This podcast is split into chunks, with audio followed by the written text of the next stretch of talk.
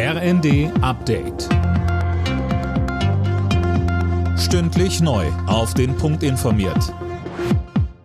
Ich bin Gisa Weber. Guten Tag.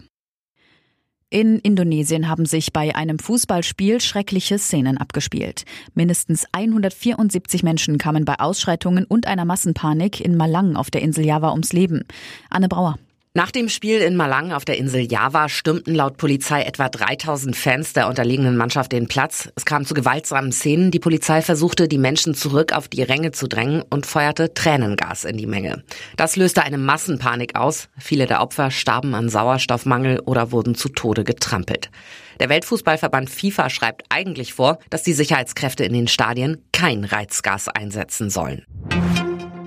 Die monatelang russisch besetzte Stadt Liman ist wieder komplett unter ukrainischer Kontrolle. Das hat Präsident Zelensky verkündet. Liman liegt in Donetsk und damit in einer der Regionen, deren völkerrechtswidrige Annexion Kremlchef Putin gerade erst verkündet hat. Bundesjustizminister Buschmann hält ein Ende aller Corona-Maßnahmen im kommenden Frühling für möglich. Das sagte er der Bild am Sonntag. Philipp Nützig weiß mehr. Wenn die Lage in den Krankenhäusern diesen Winter stabil bleibt, könnten die letzten Maßnahmen auslaufen, meint Buschmann.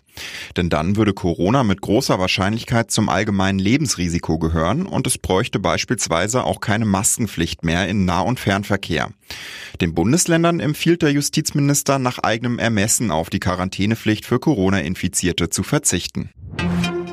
In Brasilien wird heute ein neuer Präsident gewählt. Der rechtsradikale Amtsinhaber Jair Bolsonaro steht vor einer Niederlage.